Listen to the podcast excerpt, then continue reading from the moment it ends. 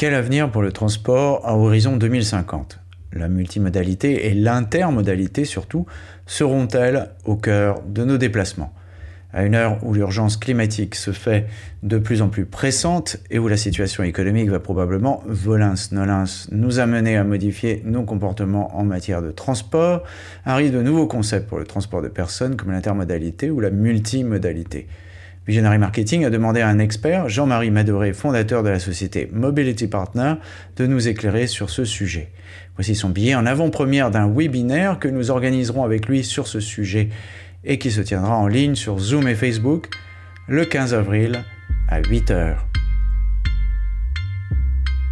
Des interviews, des chiffres, des faits, des études. Pas de blabla, ce sont les podcasts de Visionary Marketing disponibles sur toutes les bonnes chaînes de balado diffusion. Bonjour, je suis Yann Gourvenec, bienvenue sur les podcasts de Visionary Marketing. Le sujet du jour, un peu différent de ce que nous faisons d'habitude, puisque nous allons parler de transport et d'intermodalité. Et nous allons nous poser la question avec Jean-Marie Madoré de Mobility Partner de savoir si cette intermodalité sera l'avenir du transport en horizon 2050. Commençons par définir intermodalité et multimodalité. L'intermodalité désigne le fait d'utiliser au moins deux modes de transport distincts au cours d'un même trajet, vélo, bus, car, train, tramway, covoiturage, etc. Elle est différente de la multimodalité, qui signifie la présence de plusieurs choix de transport différents entre deux lieux. L'intermodalité désigne le fait d'utiliser au moins deux modes de transport distincts au cours d'un même trajet. Plus précisément, on parle d'intermodalité lorsqu'un voyageur prend le bus puis le train pour atteindre sa destination, mais on parle de multimodalité lorsqu'il a le choix entre le train ou la voiture pour s'y rendre. Depuis plusieurs années, les collectivités délaissent le modèle du tout voiture au profit des transports en commun, voire des modes de mobilité doux comme le vélo. À Paris, les pistes cyclables ne cessent de se développer et le nouveau plan vélo 2021-2026 prévoit la création de 130 km de nouvelles pistes pour faire de Paris une ville 100% cyclable. Notons, euh, et c'est nous qui le rajoutons, ces aménagements vont coûter 80 millions d'euros au total, ce qui est à la fois beaucoup et peu. Je cite David Béliard, élu EELV euh, de Paris, car c'est ce que coûte un kilomètre d'autoroute. Les pistes cyclables se développent aussi en dehors des zones urbaines, comme par exemple la vélo maritime entre Dunkerque et Roscoff, en Bretagne, soit environ 1500 km continus de pistes cyclables. Mais ce n'est encore rien par rapport à l'utilisation du vélo aux Pays-Bas, où il est considéré là-bas comme un moyen de transport à part entière. Et pour cela, euh, nous vous envoyons euh, vers le livre Pourquoi pas le vélo de Stein van Osteren, un franco-néerlandais. L'objectif des pouvoirs publics locaux est de préserver la qualité de vie des riverains, aussi bien du point de vue écologique que sonore. À ce sujet, sept collectivités volontaires comme Nice, Paris, Ruelle, Malmaison et la Haute-Vallée de Chevreuse ont été retenues pour les tests sur site qui se sont déroulés entre novembre 2021 et janvier 2022. Dans ce contexte, l'intermodalité, si elle est bien pensée, permet aux collectivités d'optimiser leur offre de transport collectif et d'attirer les voyageurs en leur proposant des solutions de mobilité plus vertes, mais aussi potentiellement plus rapides et plus économiques. L'analyse des comportements de mobilité met en évidence un effet de seuil très marqué autour de 100 km entre les mobilités locales, dont celle du quotidien, et les autres mobilités. Entre 2017 et 2019, le marché des transports collectifs de plus de 100 km a cru de 12% en termes de voyageurs et de 13,7% en voyageurs kilomètres. L'étalement urbain est une réalité qui se renforce depuis maintenant 50 ans avec la centralisation des activités économiques en ville et l'implantation des lieux de résidence en zone périurbaine. Dans ces zones périurbaines, 40% des résidents doivent aller en ville pour travailler, mais aussi pour accéder au commerce ou aux lieux de loisirs. Souvent, ils s'y rendent en voiture.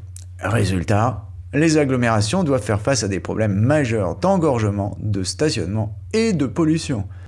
Les voitures personnelles sont notamment l'un des principaux facteurs de pollution au niveau urbain, puisqu'elles représentent 60,7% des émissions totales de CO2 dues au transport routier en Europe. Face à cette situation qui contribue à dégrader le cadre de vie urbain, l'intermodalité peut représenter une solution intéressante pour les villes en rendant le transport doux et collectif plus attractif. Elle leur permet de proposer une véritable alternative à la voiture personnelle, d'ailleurs très souvent occupée par une seule personne, ce qui encombre les rues sans être efficace. L'intermodalité doit pouvoir donc apporter une réponse rapide et satisfaisante aux besoins en mobilité de la population. Pour cela, il importe que l'environnement urbain et interurbain soient adaptés, les infrastructures de qualité et l'offre en transport collectif suffisamment diversifiée, complémentaire et performante. Ce n'est qu'à ces conditions que les autorités organisatrices de mobilité pourront garantir la compétitivité du transport public par rapport au temps de parcours de l'automobile et permettre une mobilité sans voiture tout au long du trajet, depuis les couronnes les plus éloignées jusqu'au centre-ville. Qu'ils soient interurbains, suburbains ou urbains, les PEM, pôles d'échange multimodaux, euh, doivent faciliter le transfert des voyageurs et non pas les ralentir. Leur rôle est crucial dans l'expérience utilisateur. Si celui-ci juge que la combinaison des modes ne se fait pas de manière fluide ni rapide, il aura tendance à renoncer aux trajets multimodaux car les temps d'attente sont perçus très négativement par les passagers.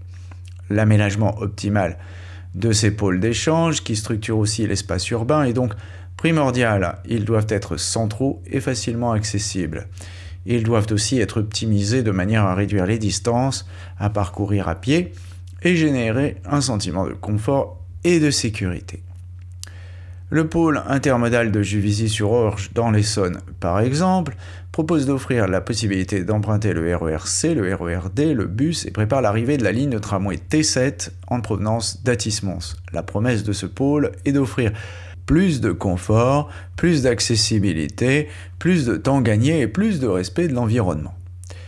Les plateformes de MAS pour Mobility as a Service vont se développer. Il s'agit d'une interface sur téléphone portable par exemple permettant de retrouver toutes les offres de transport disponibles en temps réel et à toutes les étapes du déplacement. Le but est de limiter le recours à la voiture en proposant une ou plusieurs alternatives. La mobilité intégrée permet quant à elle la possibilité de débloquer une voiture partagée par exemple en cas de besoin grâce à une carte prépayée notamment.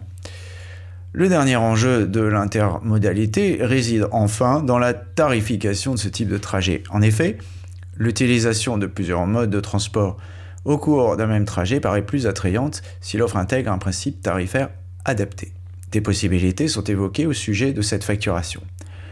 D'une part, une facturation mensuelle récapitulant l'ensemble des solutions de mobilité utilisées, d'autre part, un système de forfait permettant d'utiliser autant de moyens de transport que souhaité. Confère le site internet canadien transport au pluriel viable.org. L'intermodalité est donc un enjeu majeur de la mobilité durable, un enjeu qui nécessite l'implication et la collaboration de tous les acteurs du secteur. Pour les opérateurs de transport de voyageurs, être partie prenante à l'intermodalité nécessite notamment une évolution de leur mode de fonctionnement ainsi que l'automatisation du traitement de leurs données, comme l'indique le site pisae.com. Rejoignez-nous le 15 avril à 8h pour ce webinaire sur l'intermodalité et la multimodalité avec Jean-Marie Madoré. Tout cela se passe sur Zoom et vous pouvez retrouver le lien d'inscription sur nos réseaux sociaux vismktg ou at ygourven. Des interviews, des chiffres, des faits, des études, pas de blabla. Ce sont les podcasts de Visionary Marketing, disponibles sur toutes les bonnes chaînes de balado-diffusion. Surtout, n'oubliez pas de mettre une bonne note à ce podcast si vous l'avez apprécié.